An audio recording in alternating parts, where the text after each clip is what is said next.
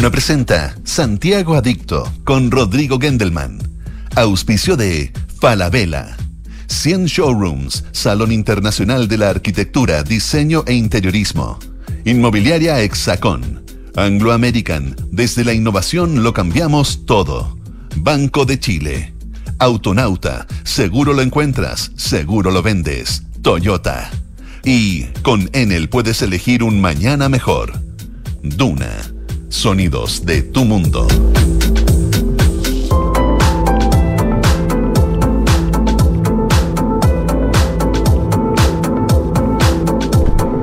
¿Cómo están? Muy buenas tardes. Comienza Santiago Adicto en Radio Duna. Yo estaba atrasadísimo conversando con mi invitado ahí en la mesa de los invitados y de repente Richie me dice, estamos partiendo, Rodrigo. Así que ni siquiera he abierto el computador. Así que voy a improvisar. Bueno, primero les cuento que son, claro, son las dos en punto. Información privilegiada terminó con una puntualidad pero impresionante. Este día martes 4 de julio. Eh, hoy día vamos a estar conversando con Mauricio Osbun. Mauricio Osbun, junto a su familia, son propietarios hace más de 80 años de uno de los 26 cerros isla que hay en el Santiago urbano. Y tienen, y él lo lidera este proyecto, un precioso proyecto para transformar este cerro isla que está en San Bernardo, eh, al lado del Cerro Chena, a 500 metros. Es un cerro, el cerro, la cantera que mide lo mismo que el Cerro Santa Lucía. Es un cerro de unas 7 hectáreas, un cerro chiquitito, pero con un potencial impresionante para poder desarrollar una escuela de educación ambiental. Un espacio donde los estudiantes, los niños, puedan enamorarse de la naturaleza, puedan encontrarse con la flora y con la fauna de este cerro que estando al lado de la carretera, eh, en plena ciudad, tú te puedes encontrar con, por ejemplo, añañucas, que son una, una planta eh, bien particular porque está eh, amenazada de, pérdida de, hábitat, tiene una amenaza a su existencia, que tiene unas preciosas flores rosadas y blancas. Te puedes encontrar con pájaros carpinteros, eh, te puedes encontrar con una serie de experiencias y lo que busca Mauricio Asbun junto a la Fundación Cerros Isla, que está trabajando con, con Mauricio, es en el fondo generar encuentros amorosos con la naturaleza, transformar este Cerro Isla que tiene una serie de canteras, por lo tanto no es un lugar que uno pueda llegar y abrir a la comunidad, sino que hay que guiar sus paseos, hay que hacer senderos, hay que hacer eh, recorridos para justamente eh, vincularse con la naturaleza en una comuna que además tiene un tremendo potencial, pero al mismo tiempo tiene una gigantesca escasez de espacios públicos de calidad como es la comuna de San Bernardo. Vamos a estar hablando entonces de mm, este proyecto que ya partió que ya se está empezando a desarrollar esta escuela de educación ambiental en el Cerro La Cantera, uno de los 26 cerros isla de Santiago, con Mauricio Osbun, que además es escritor, es periodista, es un hombre que maneja un vocabulario muy rico, es un gusto siempre conversar con, con él. Y eso sí, antes de ir a la música y de conversar con, con nuestro invitado, quería comentar lo sucedido en el frontis del edificio del gobierno regional metropolitano. Eh, fue vandalizado el, edificio donde está el gobierno regional. Eh, el, actual gobernador regional metropolitano Claudio Rego, cuando fue intendente, bueno, estaba en la intendencia, que es el ex edificio del, del Diario Ilustrado, que es ese hermoso y antiquísimo edificio o no sé si antiquísimo, pero tiene alrededor de 100 años, que está en plena Plaza de la Constitución. Al ser elegido gobernador regional, como es un cargo nuevo, eh, el gobierno regional se ubica hoy día en la calle Bandera, en un edificio que está pegado por bandera al Banco del Estado, obra del arquitecto y Premio Nacional de Arquitectura Héctor Mardones Restat.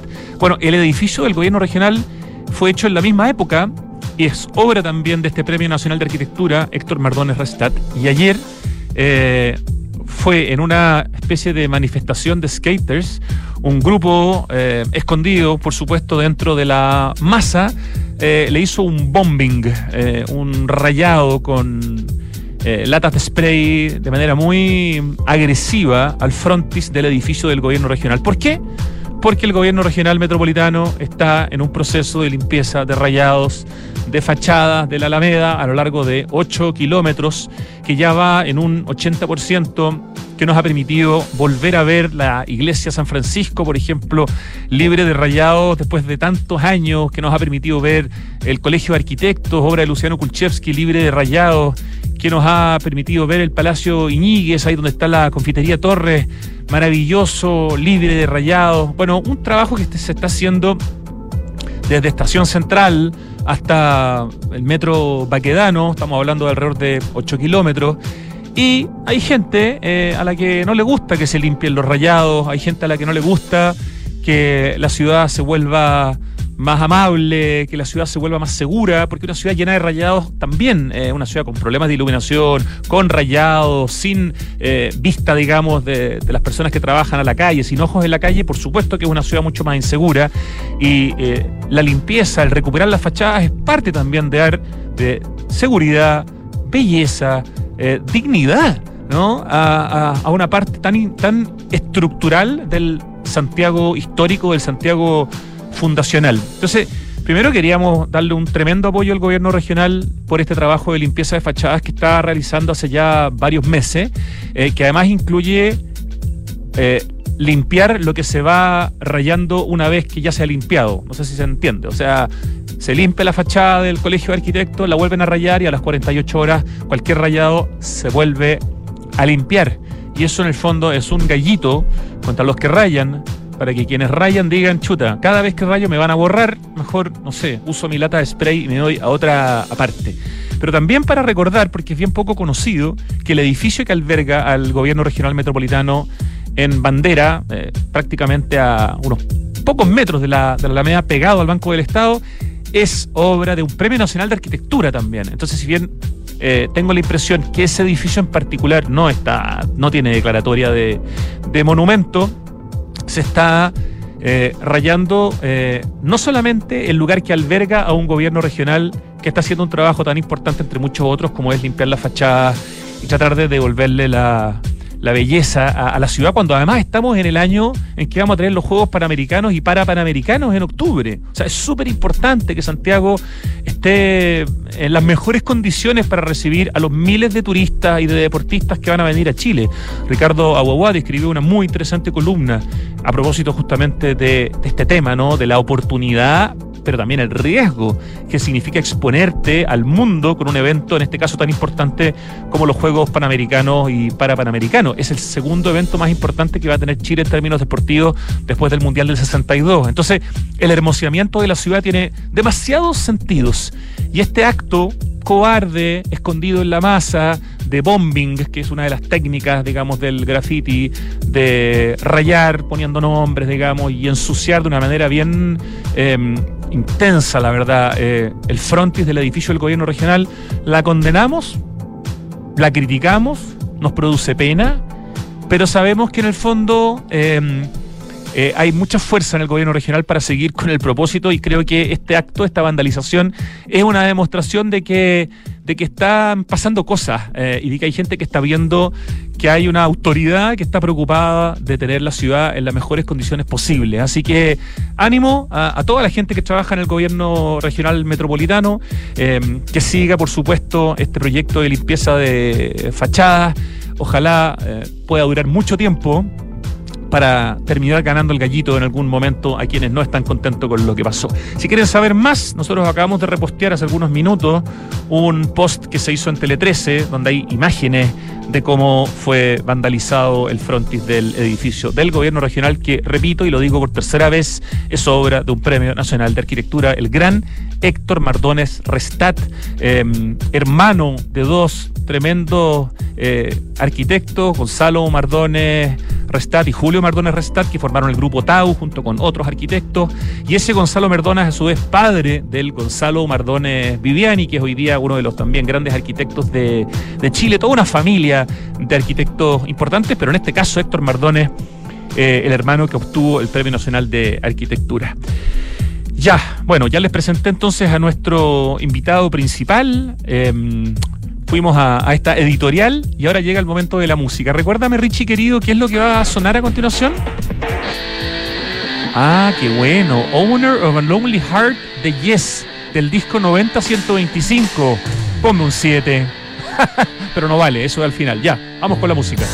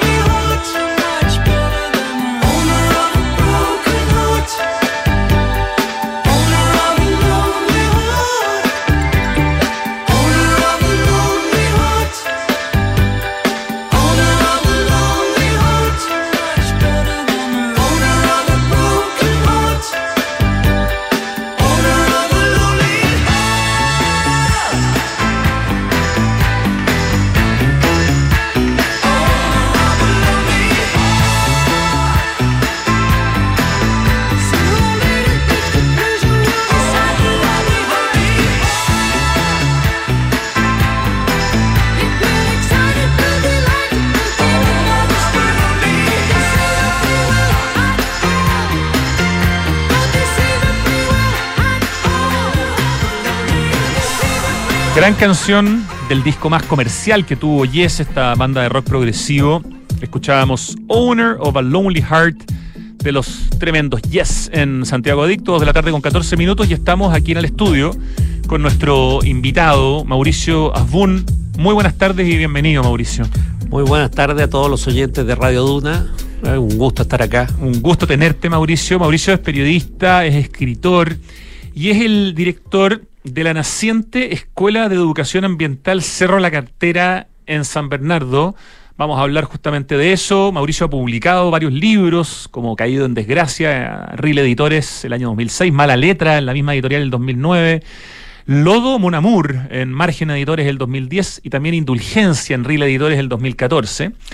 Y desde hace unos 30 años viene lidiando con la forestación del Cerro La Cantera, que pertenece a su familia hace más de ocho décadas, y así casi tres años que se enfrascó, como dice él, en el desafío de convertir ese mismo cerro en una escuela que enseña el cuidado de la naturaleza desde la perspectiva de la lentitud. Para eso, de hecho, tiene un libro que lo va a apoyar eh, en términos conceptuales y filosóficos, ahí lo está mostrando. Cuéntanos, por favor, cómo se llama el libro y de quién es. Esta es una, eh, es una conferencia que Nucho Ordine dio en Valparaíso, en, Puerto de Ideas, sobre la escuela, una escuela para la vida. Y, y, Ordine en este libro se dedica a despotricar contra los expertos en educación que dicen aceleremos eh, la educación, hagamos carreras más cortas. Y él dice, basta de acelerar. Él tiene un tiene, tiene el concepto de aceleración entre ceje y ceje y dice, lo que necesitamos es el conocimiento lento, el aprendizaje lento, el slow learning porque de hecho él es amigo del que inventó el concepto de slow food en Italia. Slow food, claro. Entonces, eh, el, que inventó el slow food en Italia le dijo, oye, ¿por qué no me ayudáis y, hacemos los, dos juntos el slow learning con el slow food? Bueno, entonces, este libro para mí fue la inspiración en parte eh, para el proyecto educativo El Cerro La Cantera, porque se trata de eh, senderos en que vayan en fila india, en que la gente se detenga, el, niño o la niña se detenga, escuche los pájaros que hay, eh, vea las flores que hay, las añañucas que hay, se detenga a ver los guayacanes que hay y, o, los hoteles de insectos que hay y reflexione sobre la naturaleza, pero, pero lento, a otro ritmo de que, que la sala de clase. Porque la idea es que, por ejemplo, un niño hace, tiene su primera experiencia en la escuela en primero eh, básico, planta un árbol y en cuarto medio, y todos los años va haciendo un seguimiento del árbol. Entonces, eh, todo es lento. Eh, intentar de seguir, o sea, de, desacoplarse del ritmo de la ciudad e intentar seguir el ritmo de la naturaleza que es otro. Qué lindo concepto, qué interesante cómo está apoyado. Repitamos el nombre del, del, libro y del autor para quien lo está descubriendo, como yo, por ejemplo, que no lo conocía. Nucho Ordine, una escuela para la vida y él es, eh, él es un filósofo italiano experto en literatura del Renacimiento. Acaba de fallecer. Que, acaba de morir, acaba de morir eh, en junio pasado. Muy joven, sesenta y tantos años. 64 años de un derrame, lamentablemente, pero, pero él estaba en, su plenitud. Escucharlo, ustedes pueden entrar a YouTube y escuchar sus conferencias y está lleno de conferencias de él. Ya aprendimos algo muy importante en esta conversación, que es lo que más nos gusta en este programa Santiago Víctor Radio Duna, que es aprender. Estamos conversando con Mauricio Que como les decía es escritor y que lidera desde su familia un proyecto para transformar el Cerro Isla, La Cantera, que es un cerro isla que está en San Bernardo. Mejor cuéntanos tú de este cerro, porque es un cerro que yo ya conté al principio del programa, que se parece en tamaño al Cerro Santa Lucía y que está en San Bernardo. Pero danos un poco más de contexto de este cerro La, Cantera, que, para qué se usó, me imagino que tiene canteras por el nombre que tiene, ¿no es cierto? Eh, y, danos un poco de contexto del, cerro ahora, Mauricio, por favor. El, cerro en un principio perteneció a la Compañía de Jesús y, después cambió fue cambiando de dueño, eh, parece que también la, familia Ruiz lo tuvo, y hasta, hasta los años 20 del siglo XX eh, o, a los años 30 del siglo XX se usó de canteras para sacar cal para la agricultura y para hacer pólvora. Era una cal de baja calidad, entonces se usaba principalmente para para echarle a la tierra, porque la, cal le estructura la tierra. O sea, está lleno de caries este cerro. Está lleno de caries, que eso lo hace un poco peligroso. Por eso el diseño de la de Fundación Cerro Isla, los arquitectos de la Universidad Católica, para hacer eh, senderos seguros, que, para que la gente no se caiga a las canteras. Y e, eso hasta los años 30 fue cantera de cal. Y, y, mi, y mi abuelo, el padre de, mi padre, Salvador Asbun, lo compró en el año 1940. Y ahí hubo diferentes eh, proyectos familiares, eh, fábrica de adobes y fábrica de prefabricados de hormigón de mi papá. Y ahora hay un hay un terminal de buses del Transantiago. Todo esto, perdón, en la parte de, abajo del cerro. De abajo del cerro. El cerro en sí está... El cerro en sí nunca se tocó. Virgen, salvo en el fondo las canteras, ¿no es cierto? Sí, salvo las canteras. Y como ha estado virgen prácticamente por, por 80, 90 eh, años, eh, este cerro tiene la particularidad de que aparecen cosas que no hay que no hay en otros cerros de Santiago. Por ejemplo, aparecen añañucas. Que cuando la, ¿Son especies como medias en extinción las añañucas o son especies protegidas? En, la región metropolitana eh, son muy escasas. Hay, hay, hay otro punto con, con la misma añañuca amarilla en Curacaví. Mira, tengo pero, la, no saben si existe todavía la definición de añañuca, porque me imaginé que es lo que me pasó. Es una a mí, geófita. Es una especie botánica de planta herbácea perenne, geófita, bulbosa, endémica de Chile y de Argentina, en ambos lados de la cordillera de los Andes, de bellísimas flores rosas o blancas y tiene amenaza a su existencia por pérdida de hábitat. Claro. Esa es la añañuca que uno puede encontrar en el cerro La Cantera. Mira qué interesante. Y otra cosa que es del cerro son guayacanes, que es, eh, es un árbol de una, de un, con la madera tan dura que en la época de la colonia se hacían piezas, eh, eh, piezas para cambiarle a las máquinas. Por ejemplo, si alguien no tenía un engranaje, cortaban un guayacán, le hacían la forma al engranaje y, el guayacán es tan duro que puede interactuar con el metal. Mira, madera tipo fierro. Y hay, y hay joyas de guayacán también. Entonces, eh, esos árboles están conservados en la ladera oriente. Entonces, hay muchas cosas que, producto de, estar el cerro botado 80 años, eh, se preservaron. Y la gracia del cerro es que es una cadena de cerros que empieza en el Chena, sigue por el Cerro La Cantera, después el, Cerro Adasme, el Cerro Negro y llega hasta el, hasta el, hasta el río Maipo. Entonces es un corredor ecológico. Entonces, el proyecto del, de Cerro Isla y nosotros es hacer un buffer de, de, eh, vida nativa y no solamente vegetal, sino que, como, como dijimos, muy importante eh, los hoteles de insectos, los hoteles de aves eh, rapaces, para que controlen la, la, pandemia de, o sea, para que controlen la población de conejos porque los, conejos se comen a los árboles.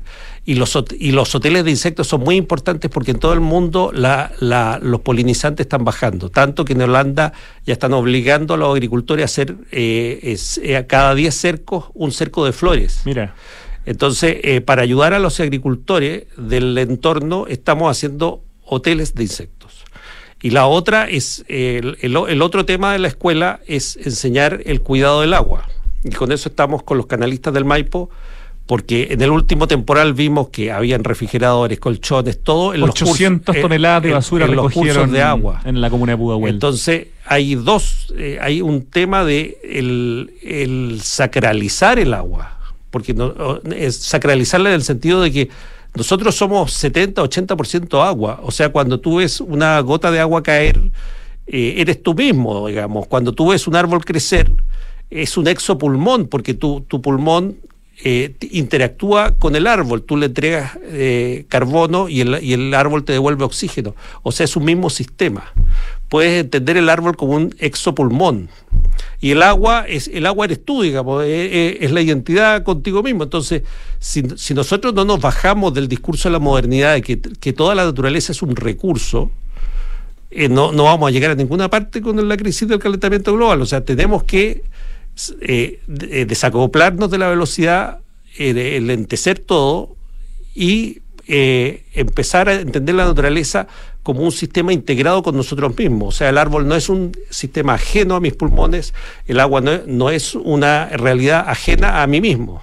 Mauricio Aubón, ¿por qué estamos conversando eh, de este proyecto eh, de la Escuela de Educación Ambiental Cerro La Cantera en este cerro, ¿cierto? Que está en San Bernardo, al lado de la autopista, todo esto. Es un cerro que todos, en el fondo, hemos visto, quizás sin tener conciencia de que estamos viendo el Cerro La Cantera, pero está a la vista de todos los que manejan por la autopista central. Como es chico y tiene muchos árboles, la gente puede creer que son árboles y, por eso Pasapiola no pasa como cerro muchas veces. Claro, se puede confundir, pero todos lo hemos visto quizás sin reconocerlo. Insisto, es uno de los 26 cerros isla que en el fondo la Fundación Cerros Isla nos enseñó hace ya una década eh, que teníamos ese, ese patrimonio geográfico, porque antes los santiaguinos no estábamos muy conscientes del concepto del Cerro Isla, de la cantidad de Cerro Isla que tenía la ciudad, del potencial que tienen para, de alguna manera, romper la segregación urbana en términos de acceso eh, a las áreas verdes, ¿no? La oportunidad que le da a comunas como San Bernardo, esos cuatro o cinco Cerro Islas que tiene, sobre todo el Chena por su tamaño, eh, en, transformarlos en, en parques o en, escuelas de, educación. Pero, ¿por qué estamos hablando de este proyecto ahora? Porque este proyecto en el fondo ya comenzó alguna fase de su desarrollo, ¿no? Sí, comenzó ya, está, eh, está diseñado arquitectónicamente la, la primera etapa, están hechos todos los estudios de factibilidad y estudios de arqueología para ver qué hay ahí. Por ahí pasa la antigua, la antigua sequía del Inca, que es muy importante. Hay un, hay un patrimonio arqueológico también, porque por el cerro pasa, pasa la, la, sequía que hicieron los incas para regar eh, eh, sus plantaciones en, en, Cerrillo, la quinoa que tenían en Cerrillo. Eh, llevamos casi tres años.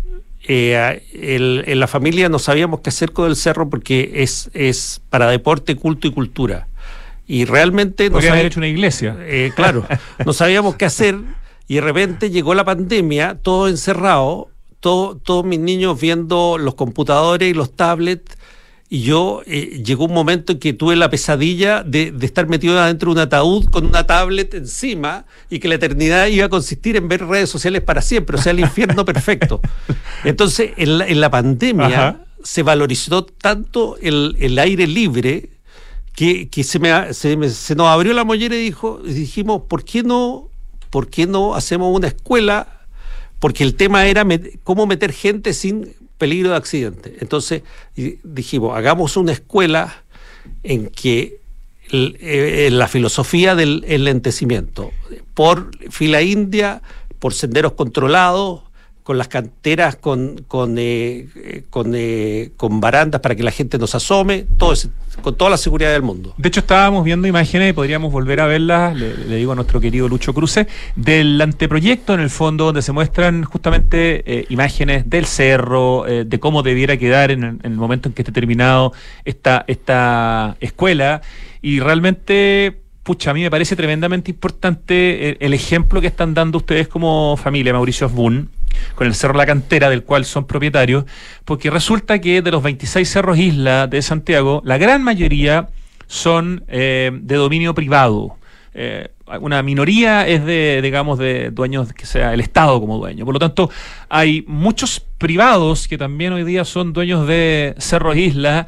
Eh, que sería fantástico, ¿no? Que pudieran vincularse como lo hicieron ustedes desde hace ya 10 años con la Fundación Cerro Isla y pensar qué tipo de proyecto se puede eh, desarrollar para vincularse con la comunidad. Eh, al revés de eso, hemos visto ejemplos mucho un poco tristes en el último tiempo, como por ejemplo el Cerro Alvarado, que está en Lobarnechea, que es otro de los 26 cerros islas de Santiago, al que la gente accedía por una entrada medio informal, pero que en el fondo mm, era, era un acceso que había por Lobarnechea pero se cerró, se enrejó y hoy día el Cerro Alvarado, que te permitía llegar con el auto a la puerta, caminar 30 minutos y tener una vista impresionante de Santiago, vincularte con la naturaleza, encontrarte con águilas mora y con cóndores, hoy día no hay forma de eh, acceder y eso es tremendamente triste porque ya era un paseo, por ejemplo, para la comuna de Lobarnechea muy habitual.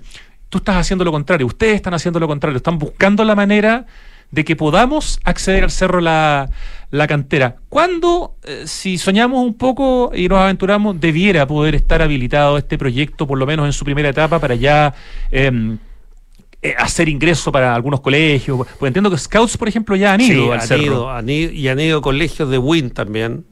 Eh, niños de, de, de, kinder, de primero, de quinto, de, de cuarto medio, ya, ya hemos hecho pilotos, o sea, no estamos no estamos haciendo eh, en el experimento total. Eh, hemos logrado meter cursos y, meter 40 personas en el cerro y bajar a los 40 sin que nadie, sin que nadie salga herido. O sea, estamos, eh, ya tenemos, hemos ido acumulando experiencia. Qué importante. ¿Y cuándo debiera, eh, tirándome al depende de tus ganas y de tus sueños, estar listo este proyecto? Y, de que todo funcione bien, el, el, 2025, el primer semestre, el segundo semestre de 2025. Ya, y todo esto es un trabajo que en el fondo han estado haciendo junto con una fundación, en este caso que es la especialista en el tema y que les ha permitido entender, no sé, la importancia ecológica, la perspectiva social. De hecho, eh, hay algunos como apuntes del anteproyecto eh, que son interesantes de comentar. Eh, desde una perspectiva social, se propone la transformación del cerro, la cantera, como un proyecto detonante para toda el área de San Bernardo, fomentando la cohesión social a escala barrial. El Cerro La Cantera, al igual que los otros eh, cerros isla, tiene el potencial de constituirse como un espacio de encuentro, de recreación, de esparcimiento para la ciudadanía. Si consideramos, dice el texto, que la comuna posee un índice de áreas verdes accesibles por persona de 1,9 metros cuadrados, esto según el Centro de Inteligencia Territorial de la Universidad Ibáñez del año 2017, la recuperación del Cerro La Cantera contribuiría directamente al bienestar y la calidad de vida de las comunidades aledañas, permitiendo mejorar la accesibilidad áreas verdes, la disponibilidad de refugios y hábitat para la biodiversidad de la zona mediterránea y por tanto la adaptación de la comuna hacia un sistema resiliente y resistente en un contexto de cambio climático. O sea, y estamos hablando de una de las facetas de lo que significa, eh, primero, haber cuidado el cerro ¿no? y mantenerlo con, con, su naturaleza, y segundo, abrirlo a la comunidad, una comunidad que necesita urgentemente, Mauricio Osbun, eh, acceso a áreas verdes de una de las comunas más vulnerables de la región metropolitana, que es justamente San Bernardo. Y es una de las comunidades más activas. De hecho, hay, hay grupos de amigos del Cerro Adasme, que está un poquito más al sur, y, y plantan árboles tienen huertos del cerro y, nos visitan a nosotros para intercambiar ideas de cómo cuidar los cerros de San Bernardo. La, gente muy activa. La gente que vive en torno al cerro eh, está muy agradecida porque el cerro con la vegetación disminuye temperatura en el verano eh, y mantiene la humedad en el verano también y en invierno es algo eh, verde que verde, porque los árboles mantienen eh, mucho las hojas y no, no, no está todo gris. entonces, para esa gente, el derecho a la vista, el derecho a, tener un, barrio con un aire mejor que, el resto es, eh, es una ventaja. El derecho no solo al área verde, sino a la belleza también, ¿no? Sí, la belleza el derecho a la belleza la naturaleza. Eh, eh, ustedes están a 500 metros de los cerros de Chena, de los cerros de Chena o el Cerro Chena, donde hay un proyecto ganador de hace algunos años atrás en un concurso que se hizo en la intendencia eh, para generar un, para generar un parque urbano. ¿Cómo has visto tú el desarrollo, la reforestación del Cerro Chena, que es un vecino tuyo? Bueno, para, para ellos es, es, bien difícil porque es mucho más difícil que para nosotros porque para ellos tienen, tienen más pendiente, es mucho más grande. Eh, los recursos de agua siempre son restringidos, entonces eh, es un es un trabajo eh, gigante. el parque de ellos, se, ellos tienen mucho más parque en la falda del cerro y eso es muy bueno porque es un proyecto dedicado al esparcimiento, a los deportes. Nosotros pretendemos no, no hacer lo mismo que el Chena, sino que ser eh, un complemento para, para, el mundo académico, en que, en que los, los, niños puedan eh, vincularse emocionalmente con la naturaleza. Yo, yo, le, yo pensaba leyendo este libro usar un chilenismo para, para dilema de la, de la escuela y, el chilenismo sería demórate un poquito, digamos. O sea, entra a la, a la, escuela y sal, sal de la velocidad de la carretera que está al lado y demórate un poquito y, y, y mira una ñañuca desde cerca, eh, escucha el pájaro carpintero que hay y, tiene una vinculación emocional, por ejemplo, con la flor del, del, eh, espino. Cuando, cuando el niño tiene o niña tiene una vinculación emocional con la naturaleza, después cuando en, la escuela le, le, hagan clases de, de, bosque esclerófilo de la zona central, va a tener un, una emoción que respalde la información. Y eso como que no se olvida nunca, ¿no? Claro, no, cuando, cuando el conocimiento se acopla con la emoción, eh, queda para siempre, porque si, te, si tú me empiezas a hablar... Eh, me empieza a hablar de, los fenicios en estos momentos y yo nunca conocí un fenicio, se me va a olvidar. Exacto. que, eso le pasó a un candidato a la presidencia de la República en Chile que perdió hablando de los fenicios en los debates presidenciales. Bueno, ese es el, esa es la idea que el niño conozca la flor del espino, se enamore de ella y que cuando le hablen del, del bosque esclerófilo siente el bosque esclerófilo como un amigo, que, que, no se olvida, y cuando, y cuando ve un incendio forestal le, eh, sienta eh, como una pérdida personal, para que así no, hay, no haya gente que inicie fuego en, en, en la zona verde, la área verde. Tú hablas y en el fondo es un poco condensa lo que estás contando ahora de estos encuentros amorosos con la naturaleza, ¿no? Ese sí. es como una manera, es como un paraguas para lo que estás comentando. No sé si, si quieres desarrollarlo un poco más porque me parece de extrema importancia este encuentro amoroso con la naturaleza en una ciudad tan urbanizada, ¿cierto? Como es Santiago, en este caso en una comuna como San Bernardo que carece de áreas verdes y particularmente en este Cerro Isla, la cantera, eh, donde están ustedes desarrollando como familia junto a la Fundación eh, Cerro Isla la Escuela de Educación Ambiental Cerro La Cantera. Eh, bueno, el, encuentro, o sea, un encuentro amoroso con la naturaleza, primero, esencial es entrar al cerro con otra velocidad en eso, eh, a mí me da risa, pero yo la primera vez que hice yoga, entré a la sala de yoga y me tropecé. Porque, porque hay, una, hay un pilar en el suelo para que la gente entre consciente. Ajá. Entonces yo entré apurado y me... Como aquí en la radio, que el me, estudio tiene claro, una, una puerta... Me, me azoté en la que te puedes tropezar. Me azoté, me azoté contra el piso. Y bueno, fue vergonzoso porque estaba llena la sala.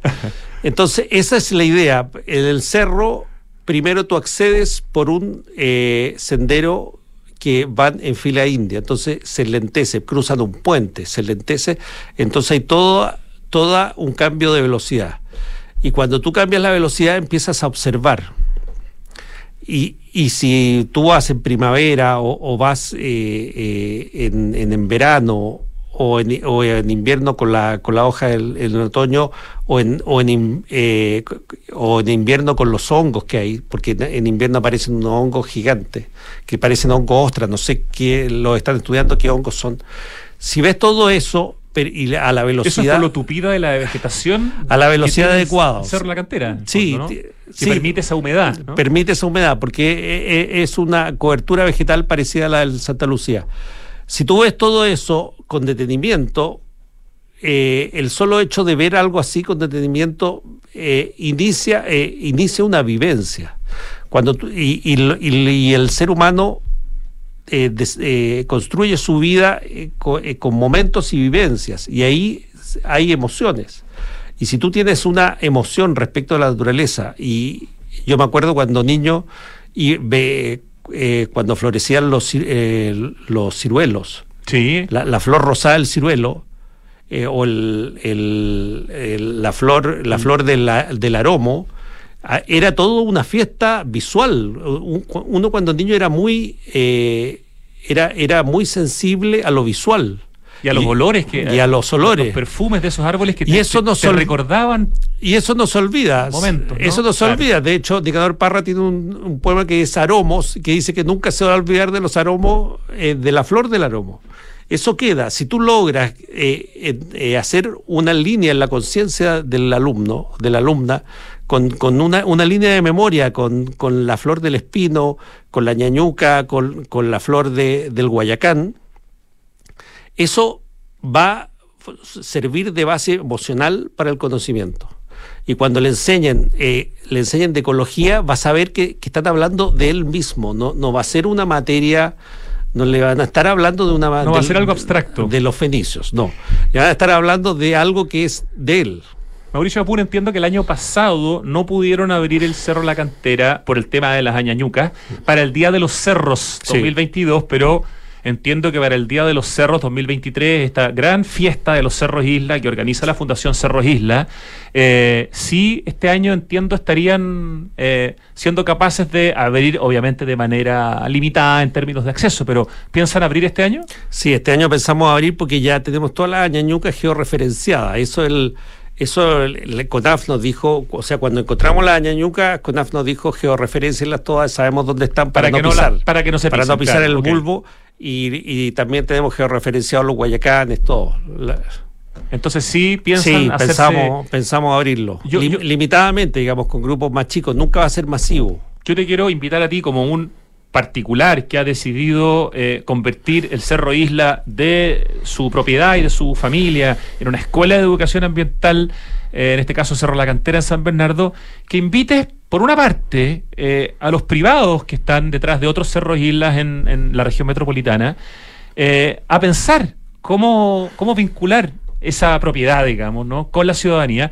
Y por otra parte también no sé, a las marcas a, apostar y a apoyar el Día de los Cerros para que tengamos una, una, una, celebración del Día de los Cerros potente, que llegue lo más posible eh, a la gente, sobre todo de la región metropolitana, eh, y conozcamos nuestro patrimonio, nuestra identidad, este increíble patrimonio geográfico que son nuestros cerros islas.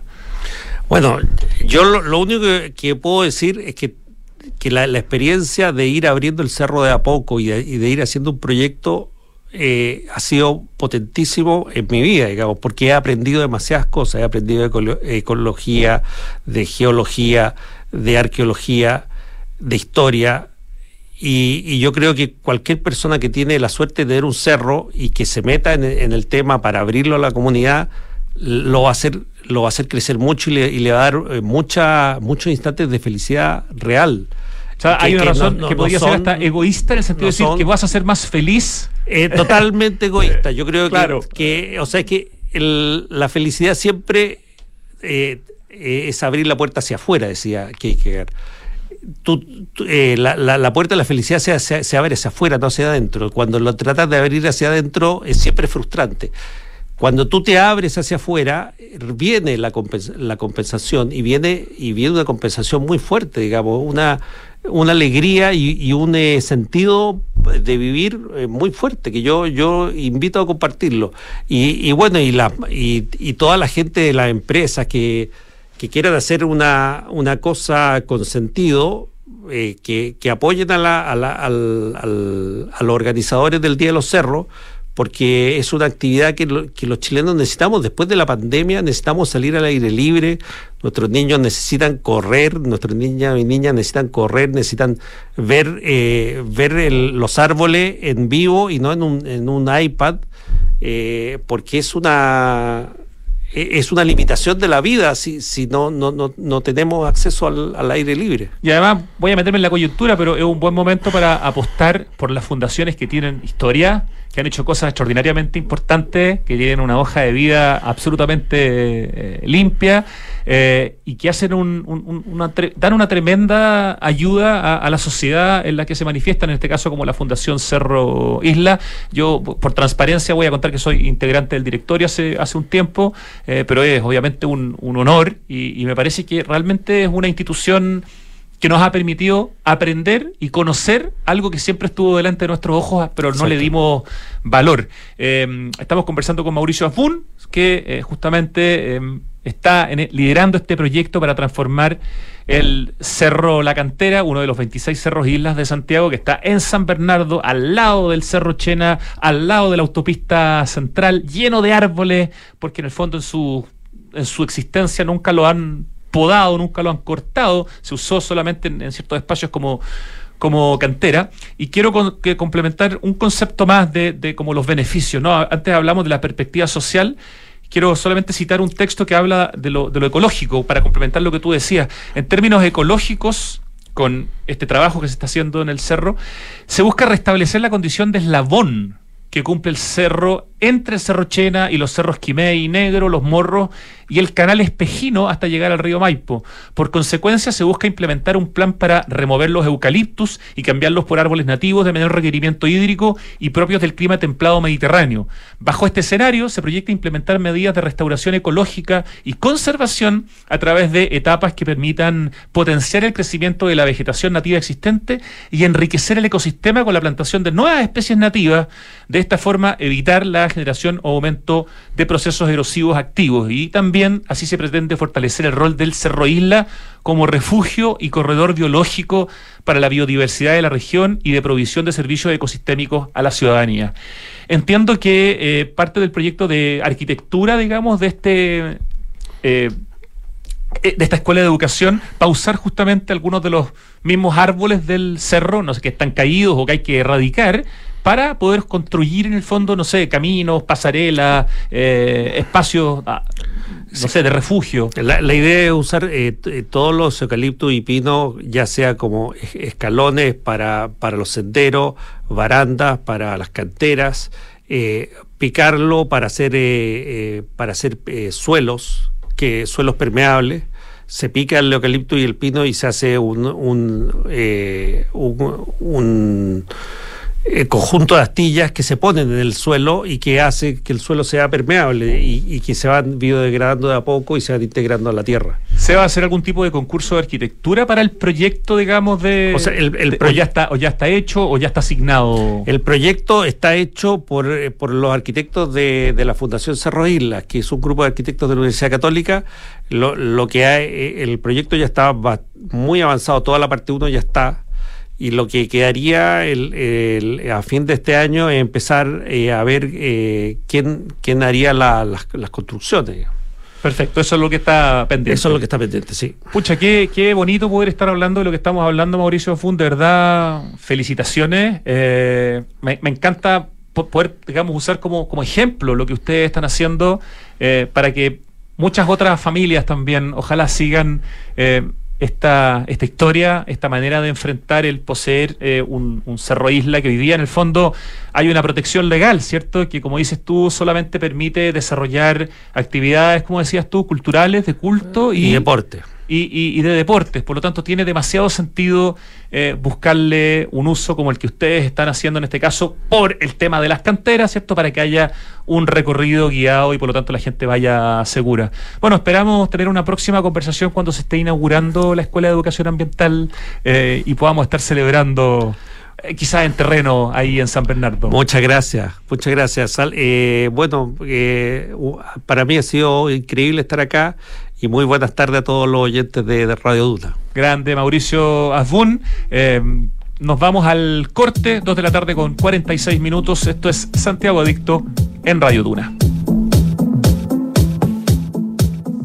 ¿Eres un apasionado del diseño, la arquitectura y el interiorismo? No puedes perderte 100 Showrooms, el evento más importante del sector que se llevará a cabo del 20 al 22 de julio en Espacio Riesgo. Descubre las últimas tendencias, productos e innovaciones presentadas por las empresas y referentes más destacados. Participa en capacitaciones y charlas para profesionales. Comparte tus experiencias y expande tu red de contactos comerciales. Más información en 100showrooms.cl y en Instagram Instagram, arroba 100 Showrooms.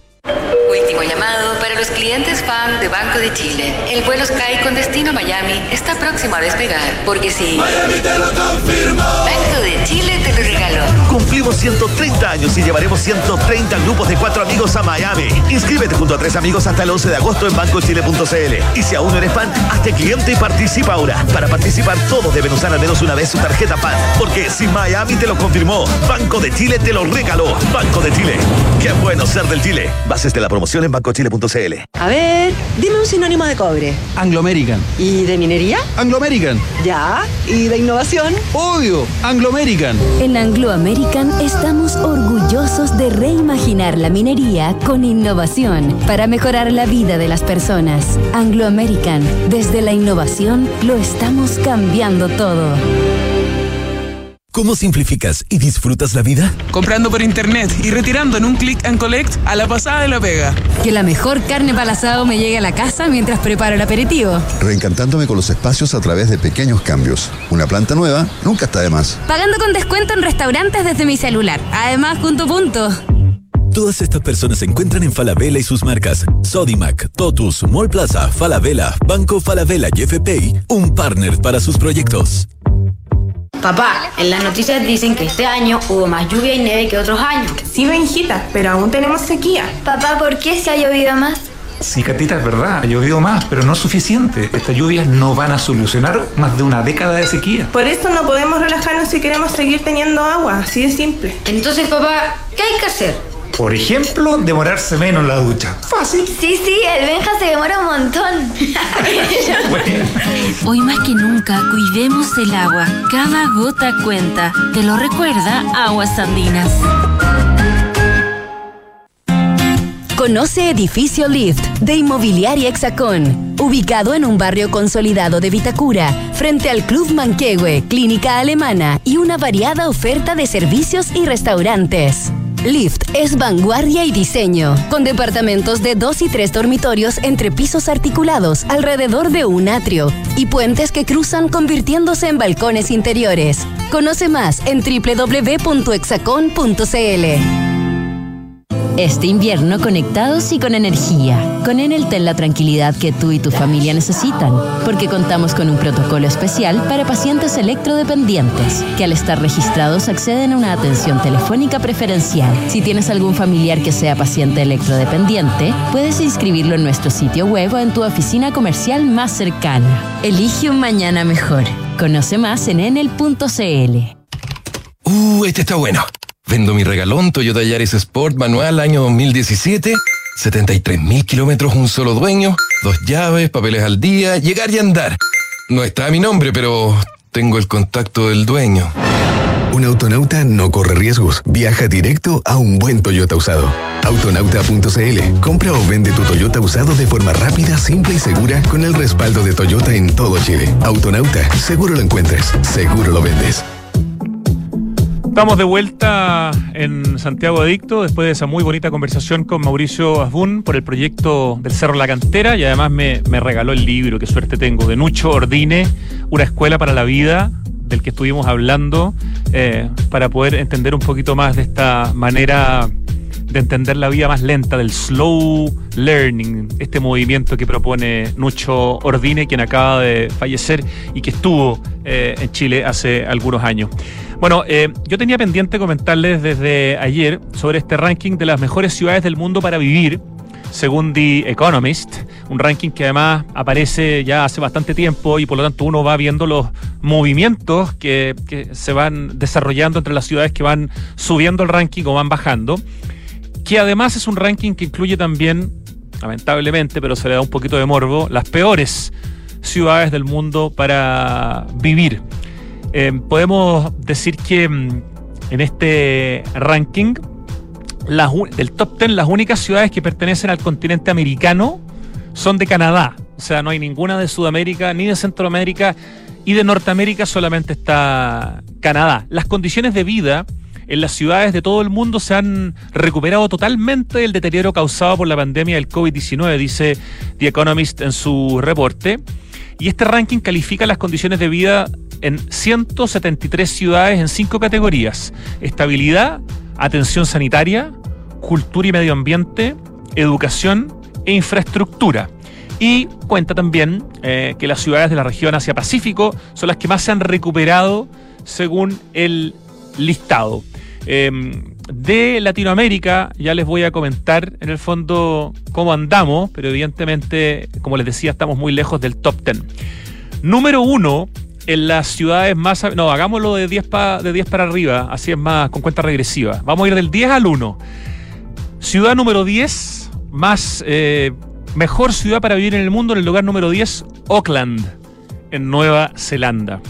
Siempre es interesante la comparación con Australia y con Nueva Zelanda, porque son países jóvenes, son países que están en el hemisferio sur, igual que Sudamérica, igual que Chile, y por lo tanto, es distinto compararse con, no sé, Europa que compararse con Oceanía, porque tenemos bastantes más cosas en, en común y por lo tanto eh, la comparación nos puede afectar un poquito más en términos de, uy, qué envidia. Bueno, Auckland en Nueva Zelanda está en el número 10. Eh, en el número 10 también está la ciudad que va a ser la sede de la Expo Universal el año 2025 y de la que estuvimos hablando hace unos días eh, por la hasta el momento nula participación de Chile con Isbe Sansón, Osaka en Japón. En el número 9 está Toronto, ahí aparece América, ¿no? Pero Norteamérica y una de las ciudades canadienses, una de las ciudades canadienses que están en el top 10, Toronto.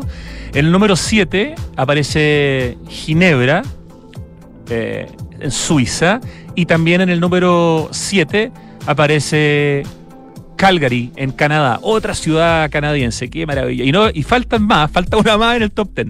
En el número 6, eh, otra ciudad suiza, en este caso Zurich. En el número 5 está Vancouver. Tres ciudades canadienses en el top 10. En el número 4 baja eh, en comparación con la que viene en el número 3 y son del mismo país y cambian posiciones. En el número 4, entre las mejores ciudades para vivir en el mundo, está Sydney en Australia, un lugar porque yo tengo, que yo tengo muchísimas ganas de conocer, así como la ciudad que está en el lugar número 3, Melbourne, en Australia. Ahí hay una competencia entre Melbourne y Australia y este año los de Melbourne le han sacado pica a los de Sydney diciendo, los pasamos, estamos en el top 3 del mundo. Qué maravilla. Este tipo de rankings, además, son un incentivo potentísimo a la marca ciudad, al desarrollo del turismo, a que la gente empiece a decir, bueno, si Sydney está en extraordinaria ciudad, ya, próximo viaje a Sydney, cuáles son los restaurantes donde hay que ir, cuáles son las tiendas que hay que conocer, cuáles son los paseos que hay que hacer. O sea, esto es puro, puro beneficio. Lugar número dos, una ciudad que es ejemplo de sustentabilidad, donde la gente anda básicamente en bicicleta, eh, con una calidad de vida extraordinaria. Copenhague, en Dinamarca. Y en el número uno, una ciudad que muchos de los que hemos ido en alguna etapa de la vida a mochilear eh, a Europa, eh, andando en el tren por todas partes, quizá hemos tenido la posibilidad de conocer y que es preciosa, donde hay mucho art deco. Viena, en Austria, la ciudad, a la mejor ciudad para vivir en el mundo, según The Economist. Ahí están las 10 eh, mejores. Viena, como le digo, encabeza la clasificación por cuarta vez en cinco años. Número uno, Copenhague, una ciudad de tamaño y características similares a Viena, ocupa el segundo lugar. Melbourne, que supo estar arriba en la clasificación, ahora ocupa el tercer puesto.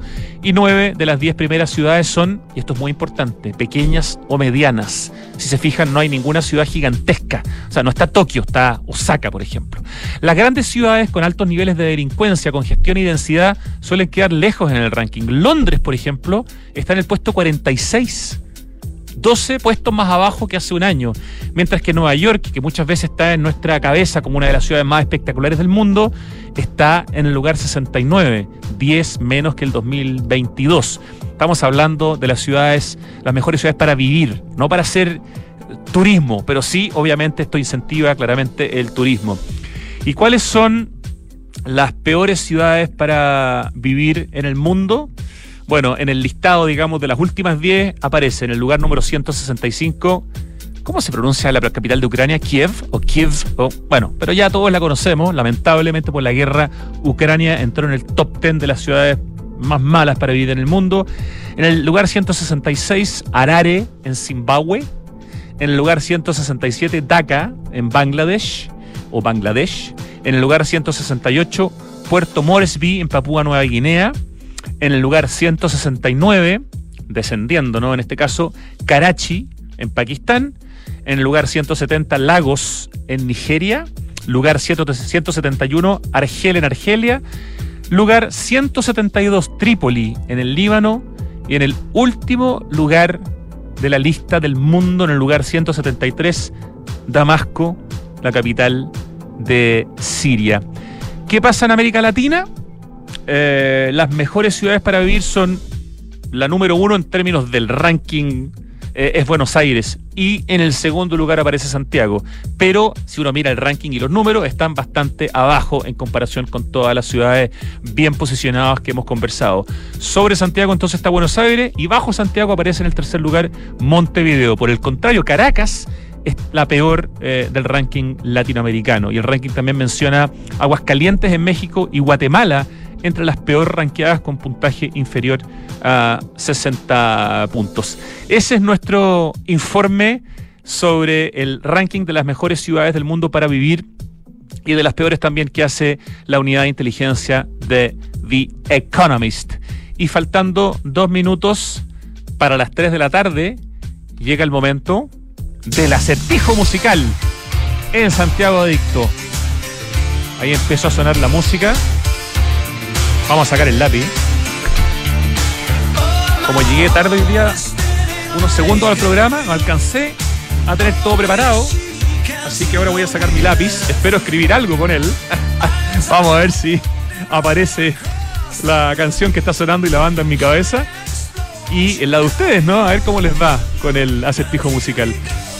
Oye, el cambio climático es una urgencia de todos y por eso en Falabella anunciaron la descarbonización de su operación con metas claras y cuantificables para hacer cero emisiones netas de carbono en 2035 en sus emisiones directas.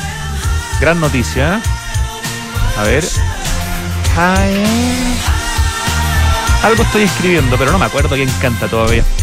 Smart Invest de Inmobiliaria Hexacón es lo mejor que le podría pasar a tus ahorros, ya que te permite invertir con múltiples beneficios en departamentos con gran plusvalía. Compra flexible y compra con descuento financiero en www.hexacon.cl.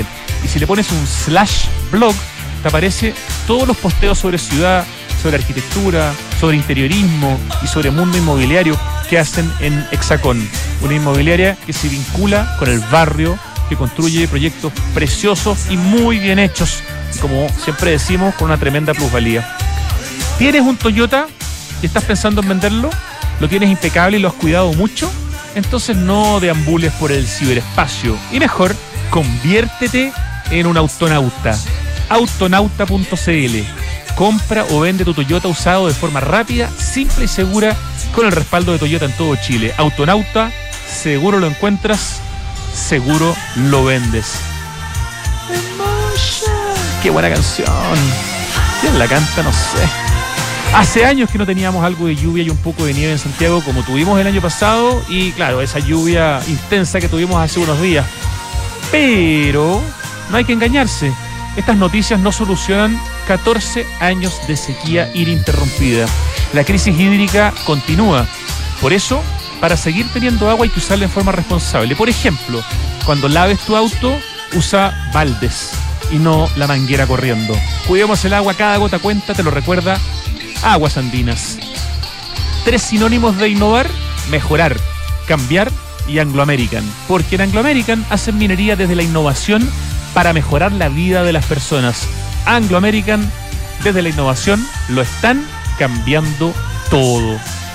Y este invierno conectados y con energía. Con Enel ten la tranquilidad que tú y tu familia necesitan porque en Enel cuentan con un protocolo especial para pacientes registrados como electrodependientes.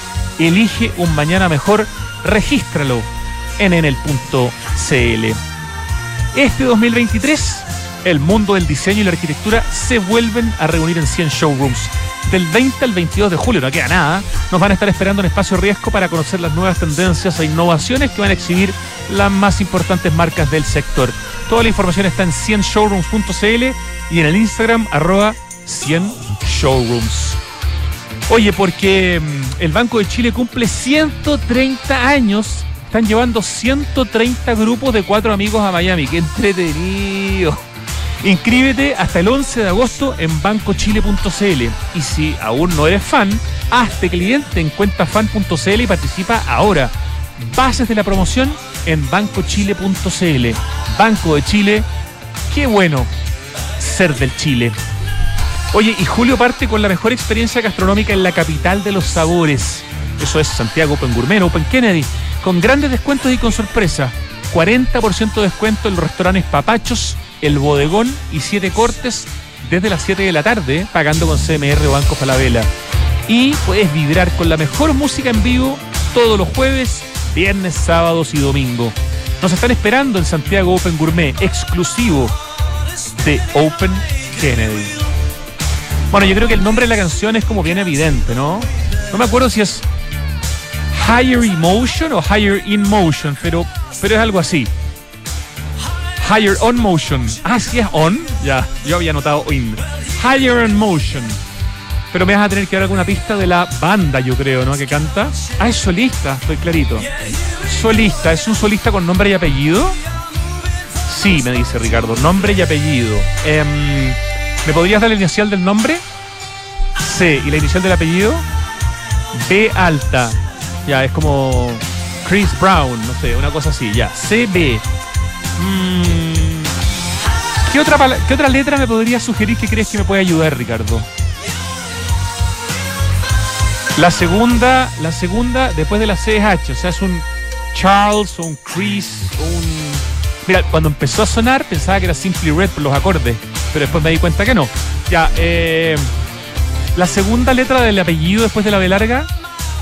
U. Ch. Bu. Ay, debe ser fácil y yo no estoy mal todavía. La tercera letra del nombre, CH, después que viene. Ah, y no hay una del medio. Porque no es Chris de Berg, pero faltó el D. Ah, por eso me engañaste. Es Chris de Berg. Claro, ahí sí. Chris de Berg, Higher, Higher on Motion. Muy rica canción, Ricardo. ¿Qué nota nos pone, me ponemos? Un cinquito. Una nota decente. A mis hijos no le diría lo mismo, pero a mí, a esta altura de la vida, me lo voy a perdonar. Chris de Berg, Higher on Motion. Termina Santiago Adicto, 3 de la tarde con 4 minutos. Nos encontramos mañana a las 2 de la tarde para hablar de ciudad y de cultura en Santiago Adicto. Gracias Richie, gracias al equipo digital de Radio Duna, gracias Francesca Ravizza en la producción, gracias a Lucho Cruces en el streaming y gracias a Pitu Rodríguez en la dirección. Ahora llega Tardes Duna. Hasta mañana.